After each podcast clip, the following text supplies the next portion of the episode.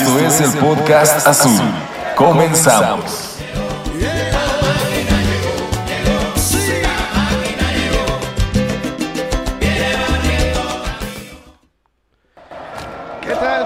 Bienvenidos, bienvenidas sean a este nuevo episodio del podcast Azul. Estamos muy contentos de estar de regreso con ustedes en una semana con muchísima, muchísima información. Y esto es pues, porque ha acontecido todos los temas deportivos, los partidos, el último partido contra el Atlas, el tema de Rotondi, el tema de Carneiro, la posibilidad que salió el día de hoy de que Funes Mori eh, llegara a, a Cruz Azul como central o lo que en estos momentos están comentando que en caso de que Funes Mori eh, no eh, llegara, sería Hugo Gómez, el jugador que juega en la liga portuguesa, que llegaría a Cruz Azul. Pero de esto estaremos platicando ya muy eh, ampliamente con nuestros compañeros y con nuestros colegas del podcast Azul, que en este momento vamos a empezar a saludar. Se encuentra con nosotros en este momento mi querido Félix Almanza, amigo, ¿cómo estás? Hola Maki, ¿cómo estás? Pues un saludo para todos y ya listos para platicar. Perfecto, mi querido Ricky del Hoyo, provecho mi hermano, provecho, ¿cómo estás? Saludos Maki y aquí al 100, bien, bien. Perfectísimo. Esperando hablar de, de la maquinola. En cualquier momento eh, se ingresará con nosotros nuestro querido José Luis Arimana, arroba motogrifo. Y pues bueno, amigos, eh, para empezar a platicar sobre esto, eh, ¿Qué les parece la incorporación que en estos días se ha dado de Carneiro, este delantero uruguayo que viene de Liverpool? Sé que por ahí Félix ya vio un par de partidos, el buen Armando Valega se clavó y pudieron ver y escuchar ustedes lo que hizo para el episodio pasado. ¿Qué les parece la llegada de Carneiro? Mi querido Félix, eh, comencemos contigo. Pues a mí me gusta Maki, la verdad es que, bueno, eh, partiendo desde que si lo ponemos bajo el contexto de, del problema de, eh, pues, del dopaje que tuvo con, con, la cocaína, pues definitivamente que suena mal y que suena un fichaje peligroso, pero creo que, bueno, es un delantero que se ha reivindicado este, este año. Creo que lo más importante y para mí fundamental es que Diego Aguirre lo conoce, que Diego Aguirre lo pidió si bien es cierto, seguramente no fue de las primeras opciones, pero sí fue dentro de la baraja. Dijo, bueno, pues yo les pongo estas opciones. Dentro de esas opciones que Diego Aguirre conocía y que quería, estaba Carneiro. Y bueno, pues de, en definitiva creo que yo le doy ese voto de confianza por la cuestión de Aguirre, principalmente. Si no estuviera Aguirre, sí, eh, mi pensamiento sería diferente Aguirre cambia la visión respecto a este fichaje, puesto que lo conoce, puesto que lo, lo quiere, puesto que ya lo dirigió, así que no será novedad para Aguirre esta relación con Carneiro. Mi querido Ricky, te escucho. Pues bueno, yo creo que lo, lo principal, eh, quitando a los que no estamos enfermitos para ver 17 partidos de la Liga Uruguaya. Eh, lo que más me gusta tomar de como de referencia es que dice la gente que sí lo ve jugar cada 7 días, ¿no? Uh -huh. eh, clavarse mucho en qué dice Transfer Market o si tiene eh, 60 de tiro en el FIFA o ver 3 minutos de jugadas con música electrónica de fondo realmente no te dice nada de un jugador. Claro, claro. O sea, tú puedes ver un resumen de eh, no sé, de Nacho Palau, por ejemplo, y en ese momento hubiera dicho, ah, va, me late, tráigalo. Pues, al final no. ¿Qué dice la gente de, de Carneiro? De entrada, los, los, que lo ven cada siete días, la gente de Liverpool, pues, lo aman. A lo mejor es bueno, que es un club pequeño, a lo mejor es fácil destacar. Lo que no es tan normal es que veas a toda la liga eh, o los fans de los equipos grandes como Peñarol o Nacional diciendo, este tiene que jugar acá, ¿verdad? Sería aquí como, eh, no sé, un verterame que dices, oye, algo debe traer. Si tres, cuatro equipos de los importantes de la liga todos dicen, tráiganlo, tráiganlo, aquí está este, ¿para qué buscas más? Ya está aquí el delantero, ¿no? Claro. Y eso habla bien de él, ¿no? Más allá de su pasado, que dices, oye, es un delantero de 26 años, que si lo juzgas por sus minutos o goles en los últimos seis años, pues puede ser no tan justo, ¿no? Sabiendo todo lo que ha tenido que, que pasar. Eh, tiene la juventud suficiente como para que nos enfoquemos en su presente y en su potencial y está en un momento clave de él para, para buscar su, revancha, ¿no? Claro que deja, eh, me deja dudas en el sentido de que más de dudar de su capacidad es que eh, salir fuera de su país, ir a una liga nueva, siempre es complicado, ¿no? Siempre le metes ahí un porcentaje de, de riesgo, de que es una, al final de cuentas es una apuesta, puedes salir o no salir. Para mí es una, es una buena apuesta, pero sí me hubiera gustado, ya entramos al terreno de, de querer, pues un, un 9 más consagrado, ¿no? Claro. Eh, se ha hablado estos últimos dos, tres meses de que Santi es el 9 y el proyecto va a girar en torno a Santi y lo traen acá como bebé tingui al, al bebote. Eh, y bueno, no sé si Santi está para eso, ¿no? Vamos a ver, va bien. Y va, vamos a ver si se queda primero. Ahorita hablamos de. Justo ahí te hablaremos de Santi. Este, que sería un problemón, ¿no? Porque dijiste, voy a armar todo el proyecto alrededor de este delantero y, y a lo mejor ya ni está tan seguro.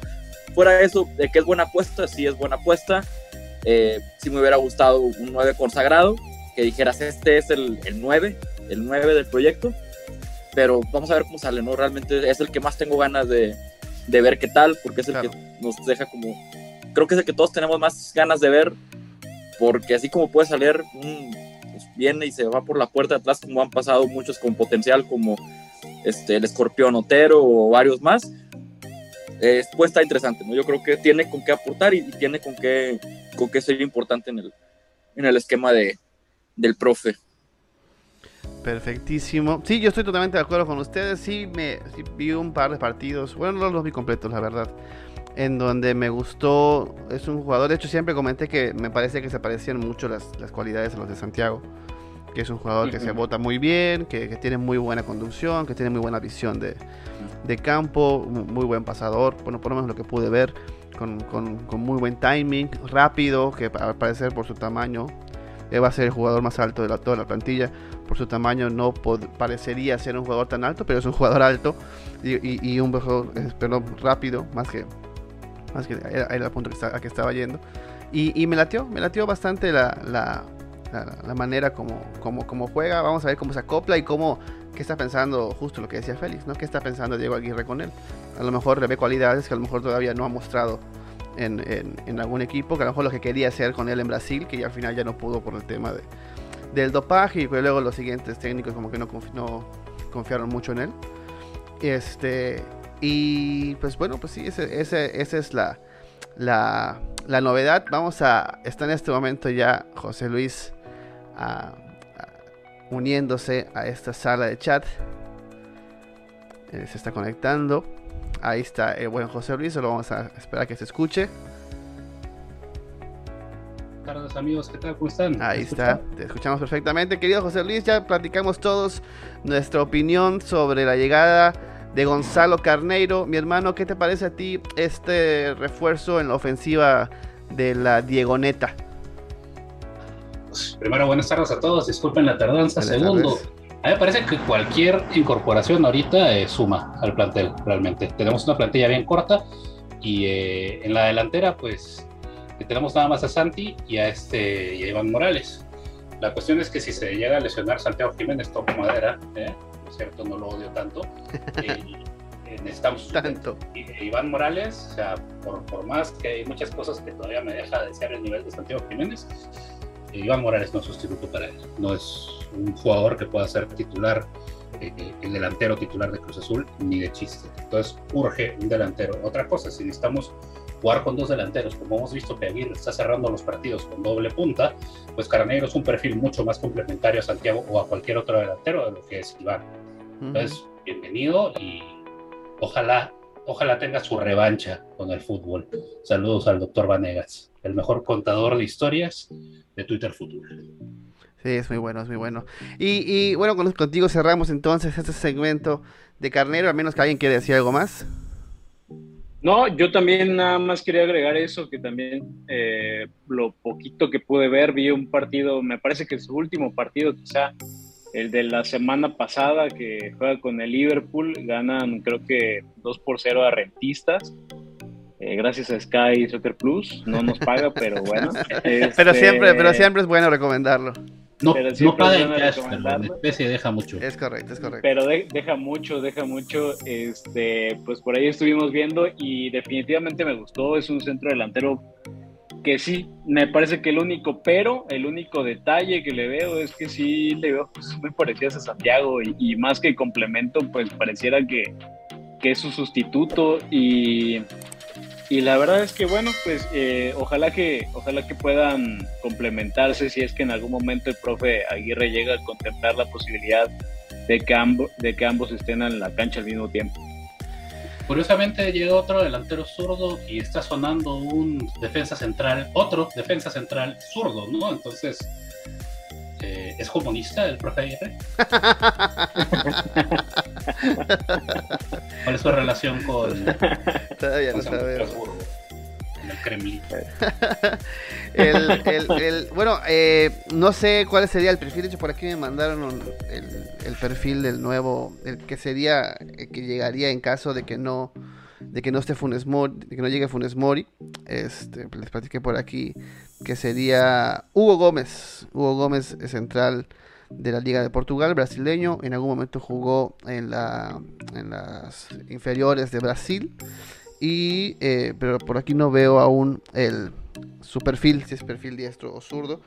Eh, básicamente me comentan que esa sería la, la segunda. Ya, ya lo comentó Mac Stendis por ahí, que sería la opción B en caso de que Funes Mori diga que no. Realmente, por lo que entiendo, ya eh, es Ah, únicamente. es buena, pero también me dices que la comentó Mac Stendis. Sí, sí, sí, pero, pero también, también antes, antes me lo comentó nuestra fuente de, de- nuestra fuente amiga que me dijo no lo vayas, a, no lo vayas a comentar y, y yo dije ok no lo voy Ya a lo comentar pero pues ya lo comentaron. Entonces ya se puede, ya se puede comentar. Este y a ver a ver qué será. Al, al final yo creo que si si bien la jerarquía y todo lo que puede aportar ahora vamos a este punto. Abrimos en este momento el tema de Funes Mori. Eh, lo que puede aportar eh, el mellizo en la central con su liderazgo, con su jerarquía, que justo es algo que por lo menos yo he estado diciendo mucho en, en redes sociales, que es evidente la falta de liderazgo en la zona defensiva de Cruz Azul. Eh, Funes puede venir a aportar esto. Este, este jugador Gómez, pues la verdad yo no lo conozco, no sé qué tanto sea de persona, su personalidad, no sé cómo juegue, eh, no sé qué, qué traiga, pero pues juega en la liga, en la liga portuguesa, me imagino que debe tener, debe tener algo para que pueda jugar ahí, así que veremos este ¿En dónde juega? ¿En qué equipo juega? ahora ver, ¿Eh? Río justamente- Río, ajá, mira, bien juega en el AVE. Uh, no, no, no. con, Si- con Silanes. Ordiales y todos van a seguir diciendo que, Dios mío, que nos estamos llenando de examericanistas. ¿qué está pasando? Con el Potro, con, Con el ándale, con el potro, Yacuta. tal cual. Con, el- con Escobosa, América de Tepito. con el volviendo. Bueno, al menos ya se fue al drete. era- Que era otro de ahí. Ojito que, ojito otro. que por ahí por ahí circuló en algún momento eh, un video cuando Cruz Azul pierde la última final con el América en 2018. Justo, justo Se- con, con se ven- nuestros, con se- nuestros se- consejeros festejando. Se ve en, en su palco muy contento, celebrando, pareciera a nuestro señor presidente Víctor Manuel Velázquez. Entonces, pues a lo mejor sí hay una conexión por ahí con el AME, ¿no? A lo Sí. mejor sí hay, eso hay- querían a Romano también. También, Sí. también, es, es correcto. Este, eh, les cuento un poquito lo que sé del trasfondo del tema de, de Funes Mori. Lo que me comentan es que la idea sería que Luis Abraham compita en dos posiciones eh, en caso de que llegara Funes Mori. Competiría con el propio Mellizo y también competiría con Mayorga por la lateral izquierda. Entonces, por lo que entiendo y por lo que me dejaron eh, así entrever, es que en caso de que llegaría. exactamente, en caso de que llegara Funes Mori, ya No, no, no sé. llegaría Escobosa a la lateral izquierda, porque consideran que Abraham podría ser ese perfil que compita en las dos posiciones. Dicho esto, Félix, ¿qué te parece la posible contratación de Funes Mori o de este central absolutamente desconocido por nosotros? A ver, yo de Hugo Gómez no conozco nada, entonces de hecho para mí es, es nuevo, ni siquiera en el FIFA, y eso que recientemente estuve por ahí jugando con el Braga en el FIFA, no, lo- ni, siquiera, ni siquiera ahí, ni siquiera ahí me, me suena este central Hugo Gómez. Este, pues nada que opinar, definitivamente pues será hasta que pareciera que, se, que puede ser opción, ya vería un poquito más, pero nada que opinar de Hugo Gómez. De Funes Mori, sí, de Funes Mori es el, eh, fue central pilar, central pilar en, en el River Plate de Marcelo Gallardo, en la época que sale campeón de Copa Libertadores contra Tigres. De hecho, por ahí le hace un gol a Tigres eh, de cabeza. Es un central que va muy bien por el juego aéreo. Es un central que mete mucho, que pega mucho. Es un central que no le, no le duele llegar y, y golpear y meter la leña. Eh, es un central que tiende también, por lo mismo, pues a, estar al filo de, la expulsión. Y en el fútbol mexicano, pues puede ser un poco peligroso ese tema porque acá se mide diferente a como se mide en Argentina, como se mide en Europa. Son más quisquillosos, son, son más, cuidan mucho el, tema de las expulsiones y, y, definitivamente pues ya, ya nos pasó con Rotondi. Eh, creo que pudiera ser un tanto cuanto peligroso porque Funes Mori juega al filo de, de la regla, al filo de la, de la línea, juega ahí entre que va, va con va con la leña y va también pues legal, ¿no? Y, pero eso no eh, la pelota es tu tobillo también de una vez. Sí, definitivamente, o sea, fue un, un central cero, cero suavecito. Abraham este, también lo era, ¿eh? por cierto. Abraham es un, jugador que tenía mucho esa fama, no sé si la edad o... Acá, o acá lo han cuidado mucho, o acá, lo han cuidado. Cuidarse puede ser, puede ser porque acá se mide diferente, definitivamente se mide diferente el fútbol mexicano el fútbol sudamericano o el fútbol europeo. Acá es menos permisivo, allá son más permisivos de ese tipo de cosas. Y es un, es un defensa central que por ahí leía mucho el tema de es que no es líder, es que no tiene personalidad. Yo difiero, creo que Funes Mori tiene personalidad, tiene tendencia a ese liderazgo. Al menos lo, lo que yo recuerdo de lo que yo recuerdo de él en River Plate pues era un, era un central que, definitivamente sí, sí estaba o tendía a ser quizá si hubiera seguido ahí capitán seguramente de River Plate. Y ahora eh, y, agregando a lo que dices de River o sea yo creo que este es un central que tendría bien contenta la parte de la afición que cree que nuestros centrales no son líderes porque Ramiro es gritón. Ramiro es un güey que que eh, te corrige al, medio de contención y lo jala o lo avienta o le dice al lateral quédate o vete, o sea, yo sé que hay distintas clases de liderazgo, sé que esa clase de liderazgo nos hace falta, pero tampoco digo, uy, puta, todos los equipos tienen que tener un gritón a fuerzas, ¿no? Pero probablemente este sí y Ramiro sí. Pues, pues fíjate que para, para, hacer una... Y es que además... Dime, dime, Félix, dime, dime.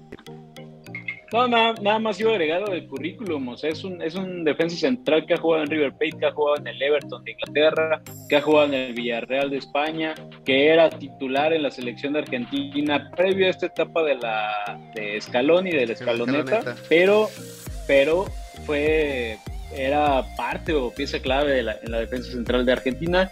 Después ha tenido por ahí alguna lesión, después fue a Arabia y por ahí pues, más por la lesión del cruzado, él seguía, ¿eh? Seguiría, ¿eh? Seguiría probablemente, claro, seguiría probablemente siendo eh, Lo que central tiene, un poco es el, el gemelo.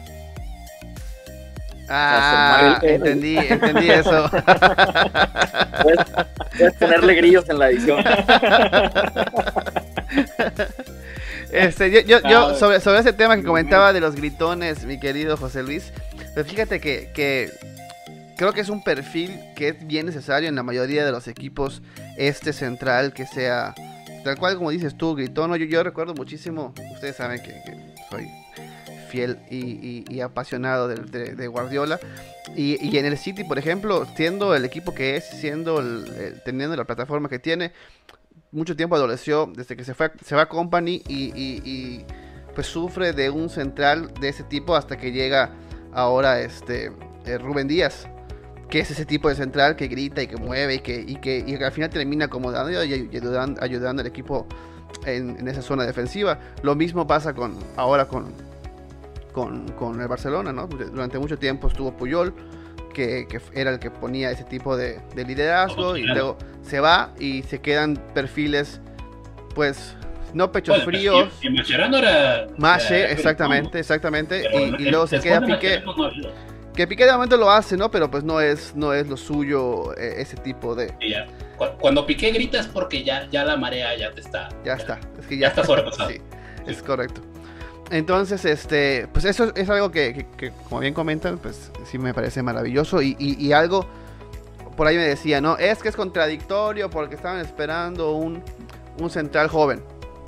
Y yo digo, "E- es correcto, o sea, muy, muy probablemente eh, antes de la jornada 1, cuando acababas de ganarle Atlas y creías que podías competir a lo mejor con un joven, pues a lo mejor la idea principal será esa, vamos a ir por un joven que, que se termine de desarrollar acá y que lo, lo, lo arrope el Cata, pero seguramente tras las jornadas que hemos visto, Diego Aguirre dijo, no, o sea, no importa si no es joven, yo lo que necesito en esta zona es liderazgo. Alguien que, que, que, que, que cuando está viendo que se está cayendo esto, me, me saque las papas. Sí, o sea, perdiste a, a Corona. Digo, no lo perdiste, pero, está en la Pero banca, ya no está en la cancha, es correcto. jugar, no está en la cancha y lo, lo reemplaza a un güey de 24 años. Ujú. Eh, se te fue Aguilar, que es el mejor central que hemos tenido en la última. bueno, Sí, desde- casi desde- última década, y con- junto Desde- con Perea. Exactamente, desde Perea. Y, y que es un realmente un, un fuera de serie histórico de la liga, campeón donde estuvo y marcaba diferencia aún jugando en muletas, ¿no? El balón que entraba al área, balón que mandaba a Aguilar al otro lado de la cancha. Entonces debe ser muy notorio, no es normal recibir nueve goles en tus primeros cuatro partidos oficiales. Cuando, eh, un, un equipo que venía de ser la mejor defensa constantemente. Digo, como que uno va viendo qué, qué perdiste y qué estaba pasando, ¿no? Como dices, puede ser que a lo mejor eh, reviró este Diego Aguirre en su de que sabes qué, no necesito jerarquía antes que otra cosa.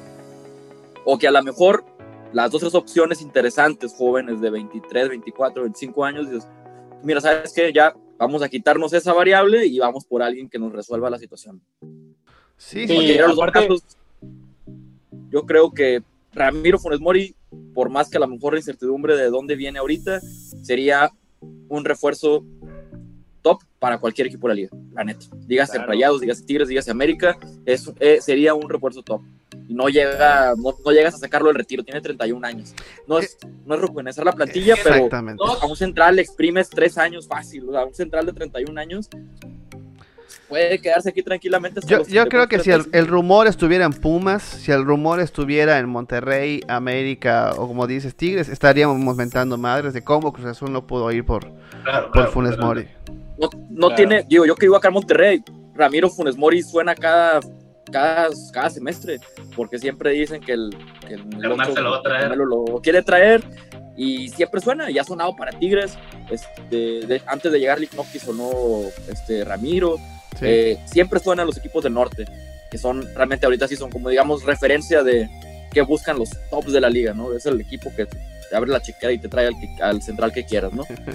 Este, Está mostrando, deberías de dejar la cámara ahí. para, en- para los que nos están escuchando en Está mejor. Spotify, está mostrando su perro, José Luis Arimana. está más que. El cuadro, el cuadro pedo, eh, para el otro está OnlyFans, eh, diagonal Mototipo.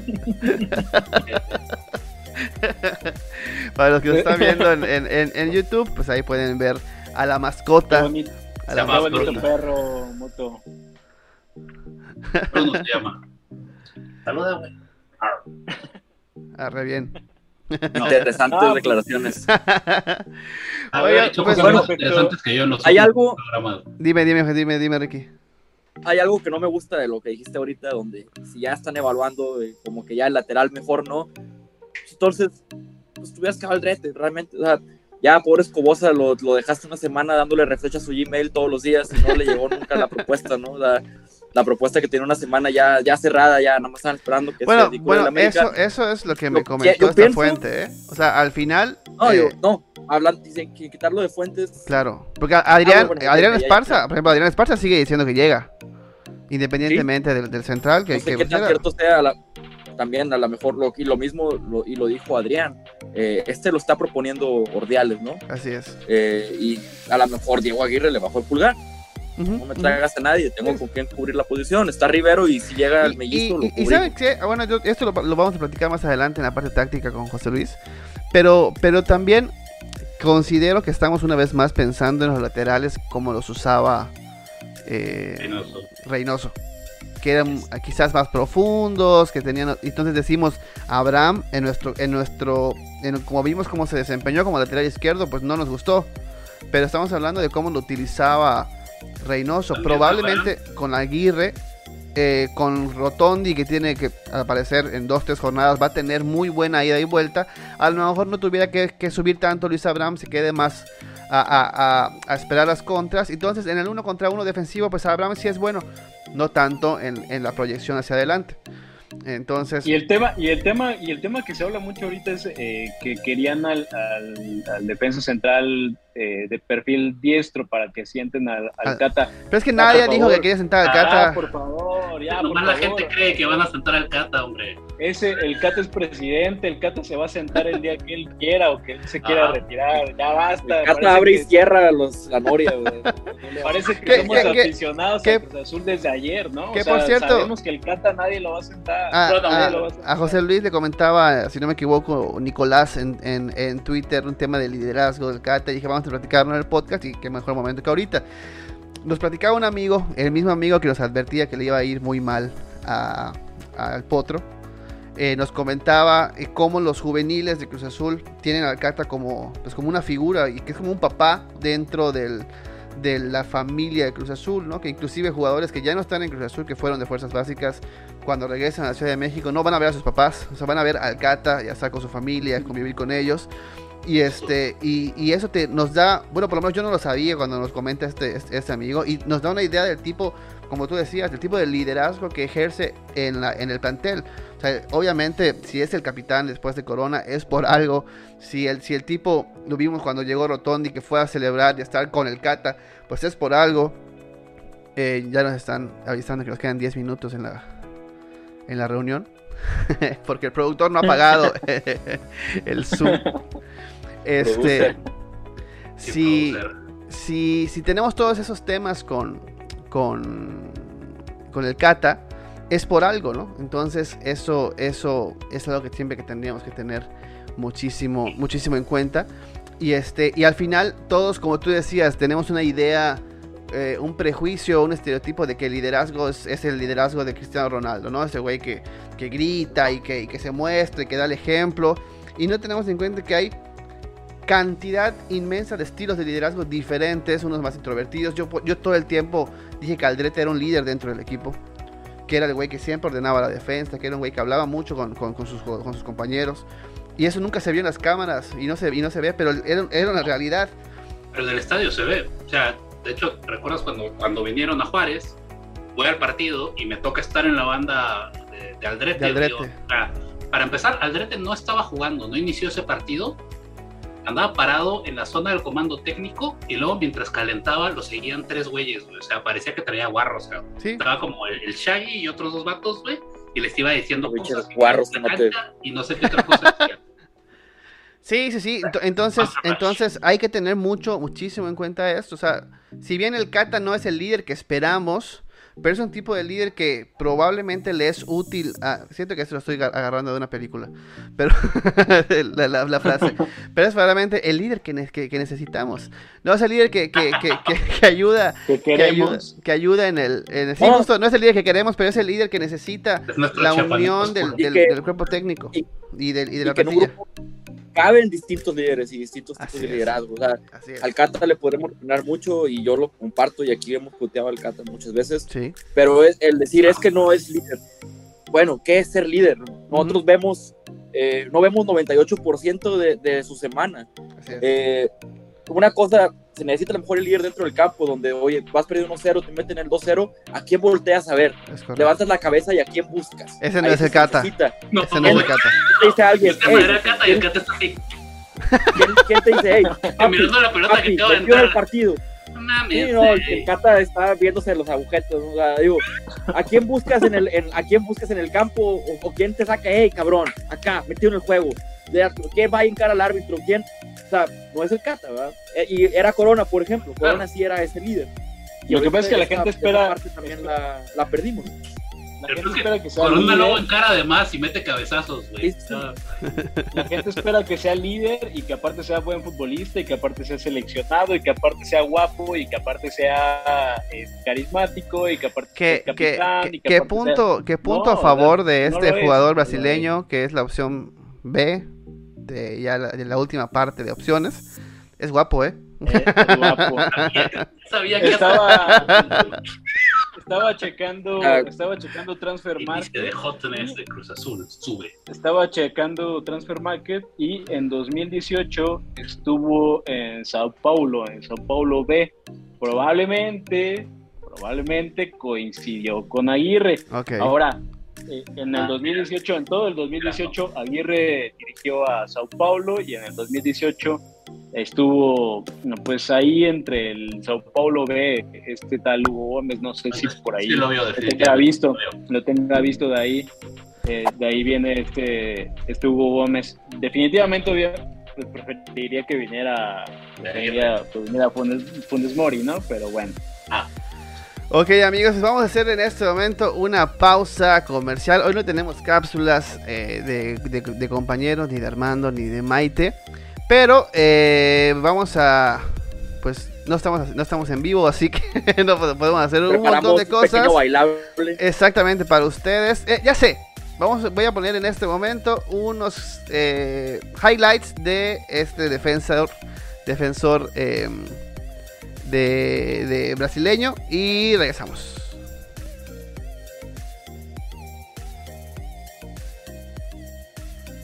Y ya estamos de vuelta después, después de ver este video genérico de este defensor brasileño que podía llegar si no llega Funes Mori. Y eh, antes de empezar a hablar sobre lo táctico, eh, por premura en los tiempos, vamos a escuchar a mi querido Félix Almanza para que nos cuente cómo le ha ido a las inferiores. Eh, pues, obviamente en, el transcurso de, de la semana fue muy evidente que no le ha ido nada bien a- a- al potro, inclusive ya gente como León Lecanda y todo, y lo hicieron más evidente aún con sus tweets y todo esto. Pero mi querido Félix, cuéntanos cómo le ha ido a la sub-20, a la sub-18. Pues eh, mal Maki eh, ha sido uno de los peores arranques en la historia de la categoría sub-20 de Cruz Azul. Es eh, relativamente joven eh, este, tipo de, este tipo de formato. Este formato inició apenas hace eh, 12, 13 años, en el, en el 2009. Inicia este tipo de formato como tal, la sub-20, la sub-18. Antes era más un torneo de reservas. eh, incluso ya iniciaba la sub-20, pero, pero ya como tal el, el formato como lo conocemos inició en el 2009 y desde entonces eh, esta es la primera vez que se inicia con tres derrotas consecutivas sin gol. Ya habían iniciado tres derrotas consecutivas, pero por lo menos eh, pues metían las manos. Ahora ni siquiera, ahora ni siquiera eso. La verdad es que pues ha sido un pésimo arranque para la sub-20. Eh, han sido tres partidos, tres perdidos. Eh, iniciaron perdiendo, como me parece que si alcanzamos a platicar en su momento, perdieron 1-0 contra Tigres. Después vuelven a perder 2-0 como locales frente a Pachuca. Y ahora pues vuelven a perder 2-0 como visitantes frente a Atlas. Cabe Oye, amigo, ah, justo an- antes de que continúes, igual y, y son de los partidos que, tienes medio planeado perder, ¿no? O sea, Sí, los que eh, mejor precisa- trabajan fuerzas básicas. Atlas, eh, Pachuca, pues son dos instituciones que trabajan muy bien. El que sí no estaba, pues probablemente presupuestado era Tigres, pero bueno, se puede entender por el tema de que fue como visitante, que fue allá en Monterrey. Este, pero bueno, no deja de ser, me parece un mal arranque por la cuestión de que no has podido anotar goles eh, en tus delanteros. eh, pues han sido Emanuel Gutiérrez, que ha sido ya una constante de él en, en- en su etapa de Cruz Azul, el no hacer tantos goles, el no hacer goles. Ya debutó en primera división, pero la verdad es que no, yo considero que no, no tiene las cualidades como para seguir eh, más allá de, de esta categoría. Quizás su siguiente paso debería de ser, su siguiente paso debería de ser la liga de expansión. Eh, ahora pues le han dado o la, minutos o la a- maquila, porque se le presente primero. pues sí, Claro. se le presenta primero a Emma. Este, eh, le han dado minutos al hijo del, del, del auxiliar del potro de Podría bien ser un. Sánchez. Marco Sánchez, faltaba. Sánchez Yacuta, Siempre- ya ahí está. Siempre hay un nepo, un nepo baby ahí. Sí, Siempre. sí, siempre hay alguien ahí. En su Ajá. momento era, era Santiago, pero por lo menos Santiago respondía con goles. Este chavo. No, buen tiene talento. este Ya, chavo, ya pasó, no. ahora está este sobrino, luego estuvo el, el hijo de Magin. eh, Antes, estu- antes estuvo. Antes estuvo el, el hijo del portero que fue en los noventas, eh, Beto Guadarrama. Antes estaba ahí Alan Guadarrama, que es- era precisamente, me parece que sobrino de Garcés, una cosa así. O sea, siempre hay alguien ahí Metido. algún familiar, alguien metido en, en la sub-20. Pues esta vez es Marco Sánchez, hijo de Marco Antonio Sánchez de Acuta. La verdad es que tampoco, pues nada, hasta el momento nada con el delantero que proviene del América y que fue un descarte del América en su momento. Tampoco no tenía minutos y tampoco no tenía goles. Y pues bueno, ahora viene acá a ser el delantero titular, pues así nos va. En la defensa, pues ha estado Luis Gabriel Rey eh, siendo eh, pues pilar ahí, pero pues tampoco le ha ido muy bien en este arranque a, a la defensa central. Todavía pues tienen muchas bajas porque todavía eh, Jorge García va mucho prim- al primer equipo. Cristian Jiménez lo sacan mucho a medio tiempo cuando llega a jugar para que se vaya al primer equipo. El, eh, cachorro Guerrero no ha tenido tantos minutos porque tiene que estar con el primer equipo. Eh, en fin, creo que eso pues más o menos podría ser un- una justificación. Quizá que le sacan muchos jugadores a Rodrigo Huescas, pues ya ni siquiera lo consideran como sub-20, ya está registrado como primer equipo. ¿Cierto? Entonces, este, pues es, digamos, están tratando de acomodarse. Le han dado mucho juego a Mauro Saleta, que es un volante por izquierda. Este, le han dado mucho juego a Juan Gael García Veloz, que es un volante por derecha bastante interesante. Hagan de cuenta Misael Domínguez, Juan Gael García Veloz. Es muy, muy parecido físicamente y de la También manera con el jugar, 1.30. También, bueno. Lo suben al camión también. Ojalá, ojalá en lo, ojalá en lo, en lo, en lo psicológico y en lo, y en lo disciplinario sea diferente a Misael. Y es salido, de la, es salido de la cantera de Pachuca. Él es un caso muy, muy singular porque estuvo en la final que Cruz Azul queda campeón sub-15, pero del otro lado. Él jugaba en Pachuca y ahora se lo traen para acá. Este, es de las, pues no, es de las novedades que ha tenido el Potro. Creo que es, es de los jugadores que le ha dado más minutos y que no, anteriormente no, no tenía tantos. Eh, la lateral izquierda, que esa es una cuestión que pues debería de ser interesante porque en el primer equipo falta un lateral izquierdo. Eh, le ha ganado Carlos García, la, por, por- por ahora le ha ganado los minutos a Josué Díaz. Carlos García eh, jugaba en la sub-18 el, el torneo anterior, este torneo ya lo suben a la sub-20 y pues ahí está Carlos García que le ha ganado la contienda. Ha tenido muchos minutos también Gudiño y pues ha comido varios goles, el fin de semana se comió uno Sí, caray. se comió un gol bastante, pues bastante cuestionable para un jugador de su jerarquía. Pues sí, no, el, el- lo techó, lo, lo techó el centro, lo techó el centro y me, me, pare- me parece que, que pudo haber hecho más en esa jugada, pero bueno. En la sub-18 también ha sido un arranque tambaleante, empezaron, empezaron empatando en Monterrey, después eh, ganan y ahora pues perdieron el último partido frente a Atlas, igual pues es eh, creo que normal, pierden 2 por 1 frente a Atlas, creo que pues de esta categoría muy rescatable que hay un, hay un futbolista que llama mucho la atención, es, es venezolano de nacimiento, pero, pero que ya tiene mucho tiempo en México, ya tiene la nacionalidad mexicana, es José Suárez, eh, de la categoría sub-16 que estaba el torneo anterior y el año pasado. Ojo con ese volante, eh, puede ser media punta, contra Tigres casi terminó de punta, pero yo lo vería más detrás del delantero, a Josué, José, José Suárez, José es, Suárez. Como, les, como les digo, nacido en Venezuela, pero ya nacionalidad mexicana, ya la tiene, de hecho. ¿Él tiene igual de derechos que un mexicano nacido en México? Este, este ah, yo sé quién preguntarle. Sí, pero pues igual le podemos mandar un tweet a un conocido ahí de Azul, a ver si, a ver qué opina. A ver qué opina. Saludos a todos naturalizados como un servidor. y, además que, que, es un tema que ha estado mucho en, ha estado mucho en, en moda ese tema, ¿no? igual con el tema de Ormeño, con, Chivas, todo eso. La, la, la, xenofobia en México hoy ha estado, pero deliciosa. Con todo. Sí, claro. Claro, claro. Y, bueno, pues un saludo para, para esa, ese personaje del viejo Twitter Cruz Azul. Que anda de regreso, que anda, este, dando su, tercer cuarto aire en, en, Twitter Cruz Azul.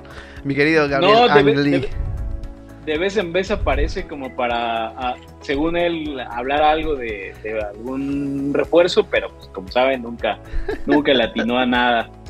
Entonces José Suárez ya incluso ha sido seleccionado eh, sub-17 mexicano. Creo que hay que apuntar a ese nombre, José Suárez. Eh, se le ha visto bien, también a César Martínez. Reynoso llevó a César Martínez en algún momento a la banca en, la primera jornada del torneo anterior. nada más quedó ahí, no lo debutó, pero bueno, ya es un, es un futbolista que tuvo experiencia en la banca de la primera división. Christopher Benítez, que es campeón sub-17, también ha tenido muy buena participación. Ojo también con Carol Velázquez, medio de contención, finísimo medio de contención, clavadísimo 5, natural, clásico. me parece que Ojo, con esta generación hay varios de los que venían de sub-16, ahora son sub-18.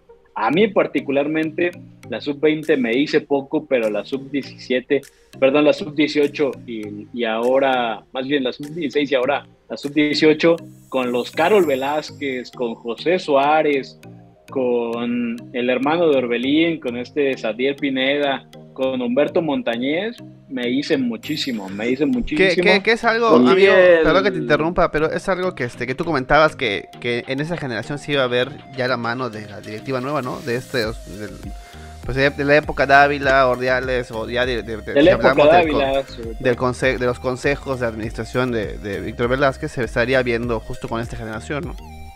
Sí, pues es que básicamente esta sub-16 nació y retomó eh, por el tema de la pandemia en, toda la, en todo el 2020.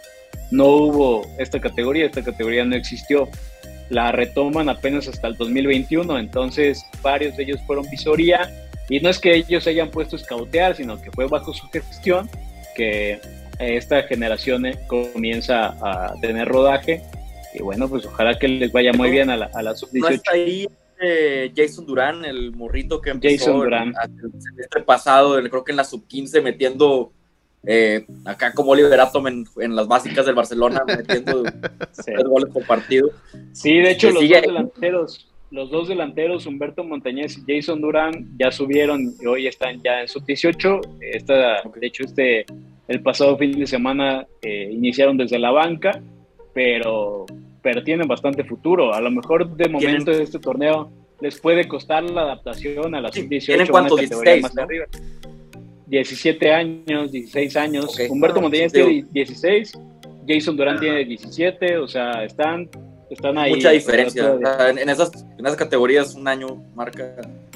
sí, sí, sí, definitivamente. Y más si se enfrentan a, a jugadores que ya tienen dos años jugando en sub-18, ya definitivamente sí se ve la diferencia de brincar de la sub-16 que es infantil a la sub-18 que ya, ya hay formación pues más integral. Y ahí también está pues el que fue el que fue tendencia antes del torneo, de iniciar el torneo, el, tal Marconi Picasso, ahí está también en la sub-18.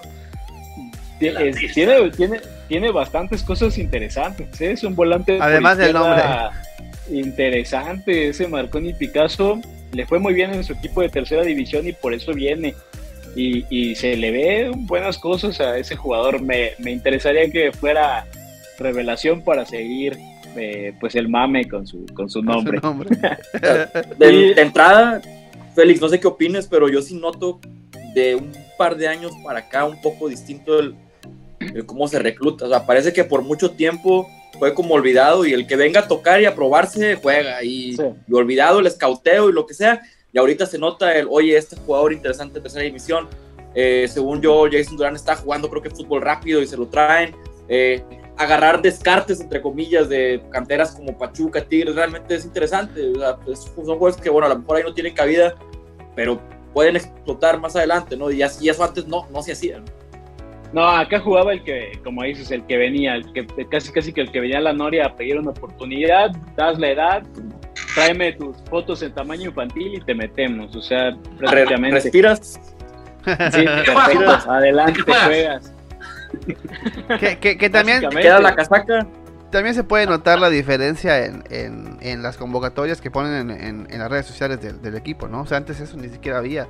Ahora sí, sí, este, le ponen una, pues una, una atención especial a decir, vamos a estar en tal lugar, va a haber pruebas, y tú llegas, llega... Que bueno, eso, quería resaltar, ¿eh? Porque antes había una escuela de, de Cruz Azul acá en Juárez y se cerró, o sea, y era un lugar que aceptaba estoy hablando que hace 18 años, tal vez, 16 años, hacían convocatorias abiertas, habían eh, pues, días en los que eh, cada temporada tú podías llegar a hacer pruebas siendo un chavo de 14, 15 años. Y eso dejó de existir en cierto momento. Luego al final. De hecho, te voy a decir. La escuela la vendieron, y la agarró Tigres. Te voy a decir un dato, te voy a decir un dato respecto a varias escuelas y, y nuestro amigo, el doctor eh, Armando Vanegas no me va a dejar mentir. Déjame, déjame ver qué minuto, déjame que veo qué minuto de, grabación es esto, pero esto va a ser un clip que se va a ir para Twitter. Qué barbaridad, a ver. Por ahí, por ahí. Te dijeron. Creo que alguien que tuvo que ver encerrar varias escuelas, pues es Humberto Valdés, a quien muchos por ahí de repente amigos de él, porque son amigos de él, los que quieren y eh, pues promoverlo como, como director deportivo. Les voy a decir. Dicen que en su etapa, en su etapa de dirigente, tuvo por ahí una etapa de, fuerzas básicas en Cruz Azul y creo que en su etapa, el doctor Vanegas no me va a dejar mentir, se cerraron varias escuelas porque, no sé, sus razones tendrá, ¿eh? Ahora, yo no estoy diciendo que haya sido algo malo, quizá vio que era un mal negocio. No, no, yo, creo que les quiso corregir los fundamentos defensivos como a, como a Van Les voy a comentar lo que a mí me ha comentado Beto Valdés. Él primero me niega que haya trabajado en Cruz Azul.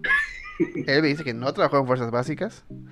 Y por último me dice que por supuesto que... Cobraba, que es diferente, no, no sé. me dice que él jamás ha tenido nada que ver con las fuerzas básicas de Cruz Azul y menos con la desaparición de eso. Eso, eso me dice él las veces que yo le he preguntado si de verdad. Entonces es, una leyenda urbana, es una leyenda. Pero, urbana. pero al final nuestro amigo Armando nos ha dicho con certeza que eso fue así. Entonces nuestra nuestra nuestra confianza está del lado de del doc que, nosotros... Cada, cada quien apoya a sus amigos, así como eh, a amigos lo apoyan para director deportivo, yo apoyo a mi amigo con la información que me dice. Que, que, mira, que mira, lo que... Lo que apoyo a Félix para director deportivo. Lo que, lo que dice, lo que dice Rod López, que, que pues, tiene sus maneras de generar interacción, no está equivocado. O sea, si alguien ha dado un proyecto donde una de las partes importantes del proyecto son las fuerzas básicas y lo ha dicho públicamente, es él. De hecho, públicamente él ha dicho que Álvaro Dávila dijo, se las voy a dejar votando. Varias cosas que hizo Álvaro Dávila, yo las propuse. Estaban en mi proyecto. estaba en mi proyecto. De hecho, varios nombres que trajo, yo los propuse. Y, sabe, y, además, hay un, aquí hay un tema. Aquí hay un tema, aquí hay un tema quien defendía quien defendía mucho el proyecto de Valdés es otro gran amigo de nosotros, amigo del Podcast Azul, el director de comunicación y marketing actual, Carlos Córdoba. Él varias veces en sus programas dijo que él había leído el proyecto, que le parecía un proyecto muy bueno y que eventualmente en algún momento sería muy buen director deportivo este, él, o sea, eh, pues Córdoba, por lo menos Córdoba conoce el proyecto. Van a publicar en LinkedIn la vacante próximamente. Entonces, que el 95% de probabilidad. El, 90, currículum. el 95% de la probabilidad de, de, próximo director deportivo, me imagino que va a ser Silanes. O sea, seguramente es la manera de darle continuidad al proyecto de, Jaime Ordiales. Ya está ahí, Me parece ya que conoce, sería lo más adecuado. es lo más adecuado.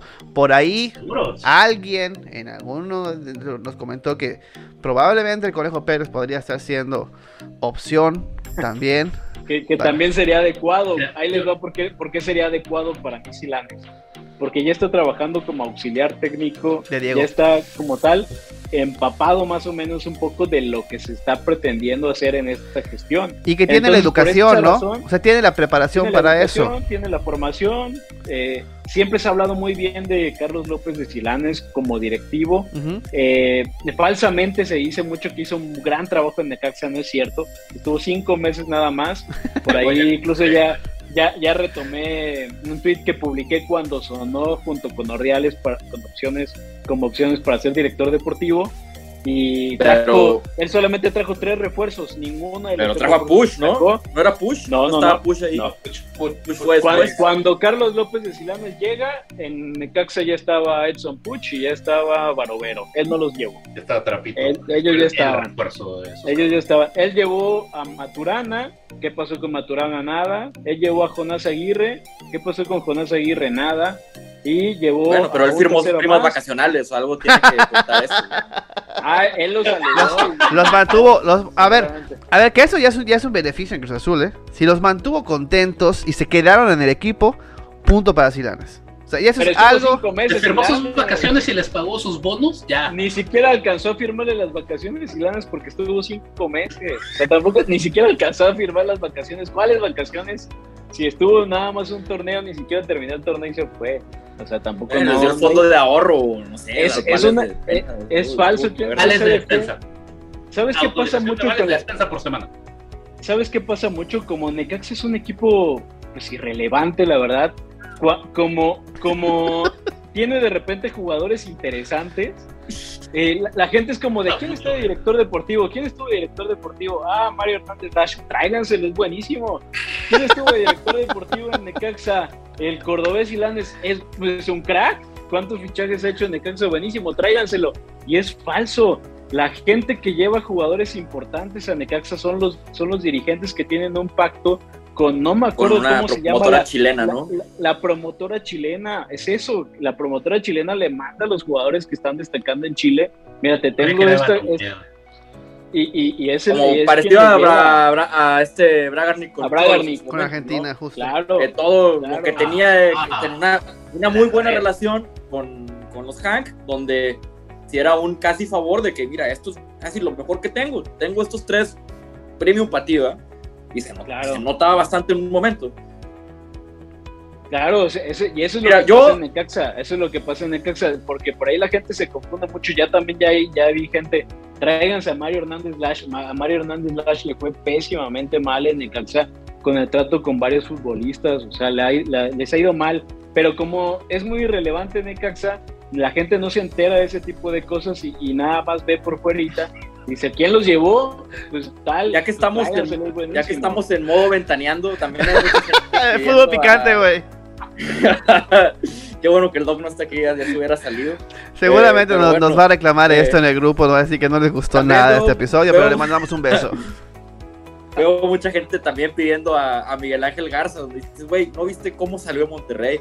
O sea, acuérdate todas las veces que salía de que, oh, Pedro Galese es de Tigres, y luego salía el representante diciendo, no, no es de Tigres. Pues es que es como de Tigres, pero no es de Tigres, y pasó con Galese, pasó con Es que- Aqueloba, pasó Bueno. como con cuatro o cinco que de pronto, ah, chinga, no era de Tigres este güey. No, no, no, nunca fue de Tigres. Pero yo negocio, leía 10 él. personas. Sí, no, pero también te voy a decir era algo. de Tigres. La mitad era, eh, no eran de Tigres. Él los compraba y él los, él, él los Y los movía maneja. y luego él, él trataba de traerlos a Tigres, donde truena la bomba, que a lo mejor, digo, creo que sonó más en Monterrey, es donde justo cuando Cruz Azul intenta traer a Keloba, que se lo tumba rayados, él estaba empujando porque Tigres comprara a Keloba. Justo en ese momento cambian eh, directores en Cemex, cambian gente que dicen, ahora a ver, ahora vamos a meternos más a, a sinergia, ¿no? Ya se acabó esto de, de tu, tu nube negra donde tú mueves adentro y haces lo que quieres, ¿no? Se empezaron a meter más los de Cemex y como que no les pareció de que tan, una, como que fue una insistencia muy grande por es que es Aqueloba y es el delantero y cuesta 8 millones y hay que ponerlos. Y fue como que, "Ver, güey, ¿por No, qué?". espérate, Ricky. Además, millones, además la, la gente que Nunca propone en la vida Miguel Ángel Garza. 8 millones por un jugador en la Liga Peruana. Nunca. la- Ni por Claudio Pizarro, hazme el favor, que van a comprar a que lo hagan 8 millones.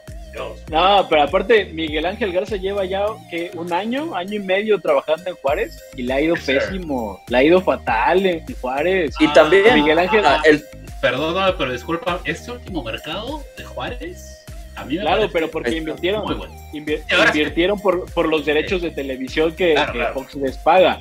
Sí, pero Por eso- tú- pero por eso. junto Con el Tuca fue una porquería. ¿eh? ¿Y qué te dice eso? Que Miguel Ángel Garza necesita dinero, que le suelten dinero para, para más o menos funcionar. Pero es Y Todos Pues, a- Cruz Azul necesitan ahorita- dinero. ahorita Todos necesitan Azul dinero. tenemos un- claro. Tenemos un Y, ahorita en Cruz Azul no lo están soltando. Exactamente, y ese es el problema. O sea, para tener refuerzos de calidad necesitas una de dos, ¿eh? Y, y- son dos modelos que, que no puedes tener al mismo tiempo. No existe equipo que firme jugadores baratos para luego darles cartel y finalmente venderlos que campeones seguido. Eso no existe. Al menos no existe en México. Para ganar tienes que gastar tienes que ir por jugadores consolidados, porque el, el torneo mexicano es extremadamente cortoplacista y aparte es extremadamente injusto, porque juegas un torneo corto para después jugar otro torneo corto y luego eh, en dos partidos puede pasar lo que sea. Entonces, Claro. en, en México no, no, no creo que sirva mucho eh, el, modelo, el modelo sostenible, el modelo de hacer las cosas bien de vamos a invertir en cantera, vamos a, a- a gastar poco en, en los refuerzos, pero bien, con, con scouting, que aparte del scouting le tienes que invertir muchísimo. Quizá, quizá el, eh, el ingen- el ingeniero está eh, esperando que, que truene el tema de, de, no sé, de la inflación en el fútbol mexicano o algo así, y que todos se equiparen y que todos estén a la, a la par. en- Y él diga, de- "Ah, ¿Vieron? la burbuja. Yo tenía razón. de- Ven, yo, yo soy un visionario en está tema de consultando la al, economía. al espejo mágico del ingeniero. Que no, No, lo dudo. mira, ¿eh? yo creo que- Aquí tengo a mí acá atrás. Aquí le pregunto. se necesita, se necesita dinero, pero también creo que a veces tenemos una percepción distorsionada de, no es como que, oye, ¿sabe qué, ingeniero? Me pidieron 10 millones por Bruno Valdés. Perdón, Bruno Valdés, este, Bruno También. Méndez. pues También- no, también este, pudo Pues ser. vamos a, También, Nos también vamos a- colocar a Bruno Valdés. eh. Sí, no, no, lo, no lo dudo. Eh, es de que, ah, pues déjame, porque urge y el proyecto y vamos a darlos. No, no, no se trata de gastar por gastar. No, no tenemos que tener un proyecto tipo Tirs y Rayados donde hay una chequera abierta y se cumple No, el capricho que se cumple. No, a ver, quería Bruno Méndez, me piden 10 millones, descartado. No hay equipo en América que pague 10 millones por un central. Si ya ofreciste sus 4 millones o 5 millones por el 50% de la carta, no pegó a lo que sigue. No se trata de tener opción A, B, C, D, E, en el sentido de que van bajando en calidad. Tienes 3, 4 opciones A. No es el único Claro. central del mundo. Te vas a otro lado. El problema es que no sea, eh, se puede hacer un equipo competitivo con inversiones inteligentes y con cantera. No tenemos Y, ninguna de y las sin Pero dos. comprometer, necesitas- sin comprometer la calidad del jugador que llegue, porque tú puedes tener una opción A de una compra 100%, luego una opción B de una compra 50% de la carta con un porcentaje de venta futura al, al club formador. Puedes tener una opción C, un préstamo por un año. O sea, no o un jugador libre que le das un sueldazo y que a lo mejor es. No un tienes, jugador de gran último que categoría. debes o sea. comprometer es la calidad del jugador que llega. Todo lo No, demás pero aparte- ser negociable.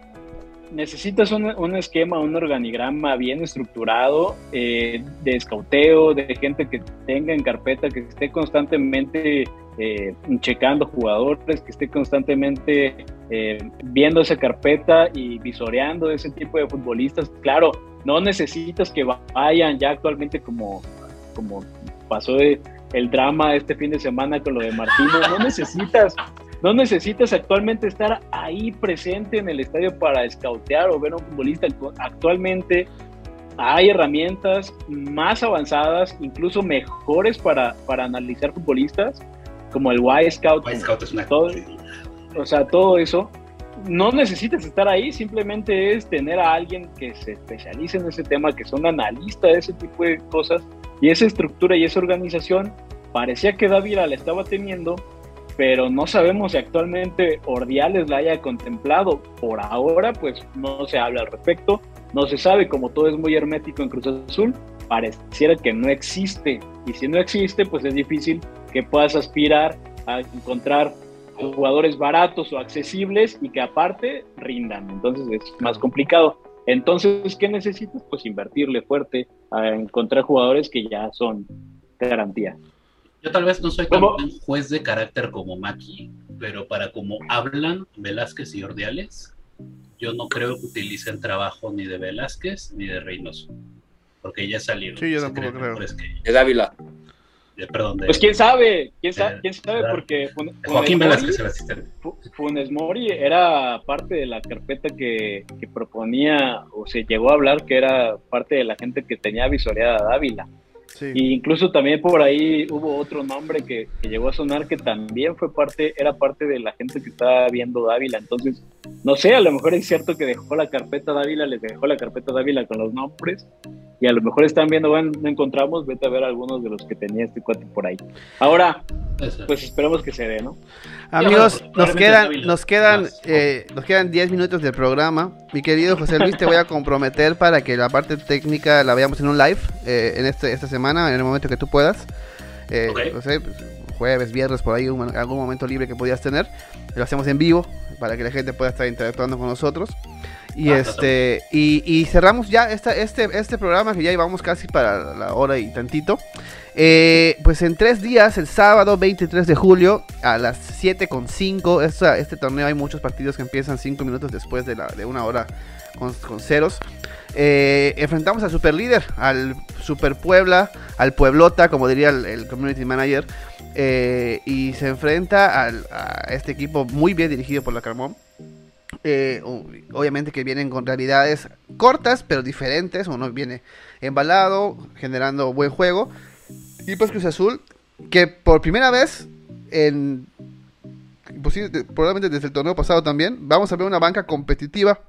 Ya con Carneiro, con Tabó, con Rivero, que no sé si Rivero vaya a ser titular o, o vaya a ser el vaca. Pero este está, va a estar muy interesante. Viene Puebla con una baja, una baja complicada que es este, este jugador venezolano. Que, Aristegueta. Aristegueta que, ya no, nos hizo un triplete. Es correcto. Que no, que no, que no había hecho nada Puebla y lo único que fueron tres jugadas que tuvo y las metieron las tres. Y este, y bueno, ahora vamos a ver cómo, cómo, con el estilo de Diego, cómo se, cómo se ve. Yo creo que va a ser un muy buen partido. Pero este, José Luis, cuéntanos qué, qué esperas de este partido. ¿Qué espero del partido contra Puebla?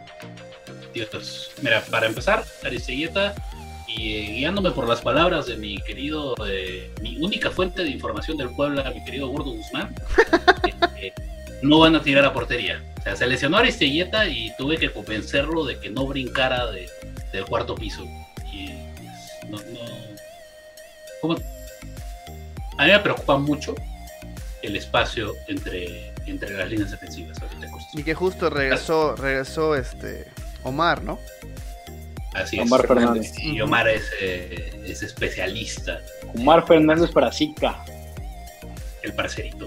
Eh, él, es experto en moverse entre líneas, ¿no? El, cabrón te ataca por fuera, ataca por dentro, eh, te da el último pase o finaliza como nueve, hace lo que le da la gana. Porque si tú lo dejas libre, va a hacer prácticamente lo que le dé la gana en tu área. Ya hemos visto que tiene el talento para hacerlo también en, en Liga MX. en León no sé por qué, no, no pudo.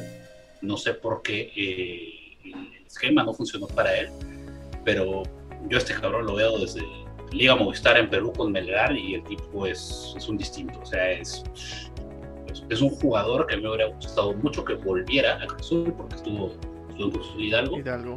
Me hubiera gustado mucho que, que Reynoso lo hubiera podido tener. Pero, en fin, me preocupa la solidez defensiva. Me preocupa, uno, por lo que decíamos, no hay líder. No hay alguien que, que, que grite, que en Perú decimos carajear nadie que carajee a la defensa, que, que, agarre a, a, los jugadores diga, eh, tú espérate, eh, tú vas, estos dos se quedan conmigo, tú espérame atrás, tú, ¿sabes? O sea, no hay alguien que ordene en cancha. Puede ser el portero, puede ser un central, puede ser hasta un lateral. Yo sé que Aldrete hacía eso. No tenemos ahorita un jugador que haga eso. Me preocupa también eh, Lira, no tanto por lo que es Lira como jugador. También esto se malinterpreta. Yo empiezo a decir estas cosas en Twitter y la gente dice, ah, es que este güey es malo. no, no es que sea malo, es que estamos jugando algo nuevo. Estamos atacando de otra forma, estamos defendiendo de otra forma, estamos tratando de defender más arriba, estamos tratando de que nuestras líneas no estén tan juntas, no sé por qué, no sé si es indicación del técnico o no sé si es consecuencia de otra indicación, pero las líneas quedamos separadas. Ves por en medio a Santi y a eh, y al mellizo y a Romero, y luego ves los tres mediocampistas, o dos que quedan, están muy, muy separados. Antes veías a dos juntos y a otro suelto, ahora ves a los tres cada quien, está Lira en medio, muy pegado a los centrales, porque se nota que ahí está el hoyo, se nota que si Lira se, ah, se junta con los otros medios, lo agarran como vaca, lo agarran de avenida. Entonces Lira se junta con los centrales pero los centrales están separados porque los laterales están muy adelante. Y luego los otros dos interiores están bien, son delanteros interiores prácticamente. Entonces, eh, yo sé si, es cuestión de planteamiento, si es una indicación de decir no bajen, si es eh, otra indicación que no he eh, decodificado y que como consecuencia tiene que las líneas se queden así, pero algo está mal. Antes teníamos una o dos espaldas libres por jugada defensiva, hoy tenemos a toda la línea defensiva descuidando la espalda incluido eh, a veces, bueno, Lira no descuida la espalda, Lira descuida su frente, porque está cuidando la espalda suya y, el espacio con los centrales. Entonces, eh, a mí me preocupa mucho lo que Puebla pueda hacer con Omar Fernández, que es un tipo experto en meterse entre líneas. Perfectísimo. Enormes. Mi querido Ricky, te escucho. Nos quedan 3 minutos con 45 segundos. Perdón. Que espero, espero que no nos metan dos goles, dos goles otra vez. Eh, espero divertirme, que gane el espectáculo. Bien. Eh, no, no, no, espero eh, ver un poquito mejor coja la idea de Aguirre. Creo que en todos los partidos se ha visto momentos disfrutables, interesantes, quitando el de Pachuca que nos sodomizó. pero vaya, es rival duro. la verdad, el calendario nos, nos, nos partió en la madre te topaste en los primeros tres partidos al, al bicampeón y a las dos mejores ofensivas, ¿no? A lo mejor eso puede explicar un poco el, y ahora bajo, inicio, que y ahora bajo el super líder, que eso es, eso es eh, algo anecdótico, ¿no? Pero, pero pues así queda. Bueno, este. O Pachuca que te da su eh, y luego Tigres que te da sin vacunas. este, mi querido. sí, sí, eso, ¿no? Que que se vea un poquito mejor la idea y pues como, como dice el eh, nos alivian un poco que Puebla no tiene delantero. hay que ganar. No podemos perder tres partidos seguidos. Es correcto. Mi estimado Don Cruz Azulino, en dos minutos, ¿qué esperas del partido? A ver, yo, yo creo que eh, hubo un lapso del partido eh, desde el momento en que Atlas eh, mete el primer gol el sábado pasado y hasta la expulsión en donde Cruz Azul me parece que se estaba viendo bien, me parece que se estaba viendo bien ante Atlas, creo que incluso ya estaba jugando mejor que Atlas, ya estaba pues de cierta manera quizá con, con la tendencia a ganar ese partido, eh, pero bueno, lastimosamente nos afectó la expulsión y por ahí pues todo se vino abajo, eso fue lo que afectó eh, eso, espero que entonces contra Puebla no haya una expulsión y se siga viendo esa misma tendencia a la alza que estaba teniendo Cruz Azul contra Atlas y ojalá que se pueda ganar. Eh, hay que aprovechar que Puebla viene sin el centro delantero titular, eh, que no les afecta, que el Arcamón es un entrenador que sabe componer ese tipo de circunstancias. Claro. Pero bueno, ojalá que Cruz Azul pueda hacer valer la localidad, que también tiene mucho tiempo que no lo sabe hacer. Hace mucho tiempo que no gana que no gana como local. Me parece, por ahí lo, llegaron a mencionar, entonces ojalá que se pueda corregir y ojalá que el sábado Cruz Azul gane. Perfectísimo, amigos, eh, me despido de ustedes, me despido un poquito después de la gente que nos está viendo. Muchas gracias, mi querido Félix, José Luis, Ricky, como siempre, por darnos su tiempo. Eh, esta próxima semana, esta misma semana, nos escuchamos para platicar eh, toda esta parte de análisis táctico de los últimos dos partidos con mi querido José Luis. Y pues muchísimas gracias como siempre a ustedes por estar aquí en el podcast azul. Eh, y nos vemos la próxima semana. Esperemos que podamos estar con todos ustedes. Muchísimas gracias. Besos. En el chaquito. en el chaquito. en el bueno. Me voy. Adiós. Chao. Señores. Adiós.